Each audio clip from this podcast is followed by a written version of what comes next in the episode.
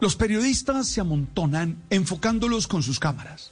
El astro del fútbol está con su familia y los flash iluminan una y otra vez el escenario.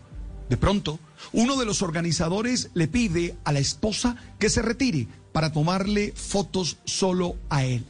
Y Messi le dice al organizador que no, que ella se queda y le hace un gesto cómplice a Antonella diciéndole que esté a su lado para todas esas fotos.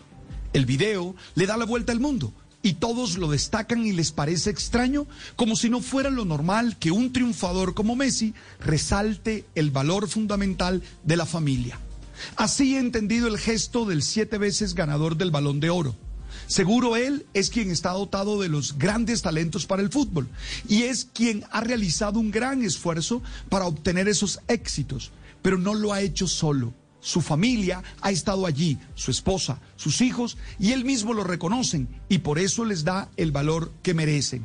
En una época en que el egoísmo y el mesianismo están de moda, el mensaje que se lanza con esta escena es una invitación a que todos valoremos nuestras familias y le reconozcamos el valor que cumple cada miembro en la realización de nuestros proyectos. Oye, nadie es un triunfador solitario, todos recibimos la ayuda de aquellos que nos aman y están a nuestro lado.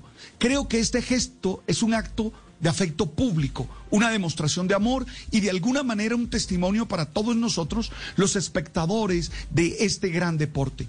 Entiendo la familia como ese vínculo íntimo de afecto y cuidado en el que nos formamos y desde el que vivimos. Quien desprecia a su familia y la esconde no tiene el contexto de seguridad que se requiere para construir un éxito durable hay que cuidar, dedicar tiempo, fortalecer y valorar la familia. Muchos entienden la importancia de la familia cuando ya la han perdido. Y la verdad, en esos momentos las quejas no sirven para nada.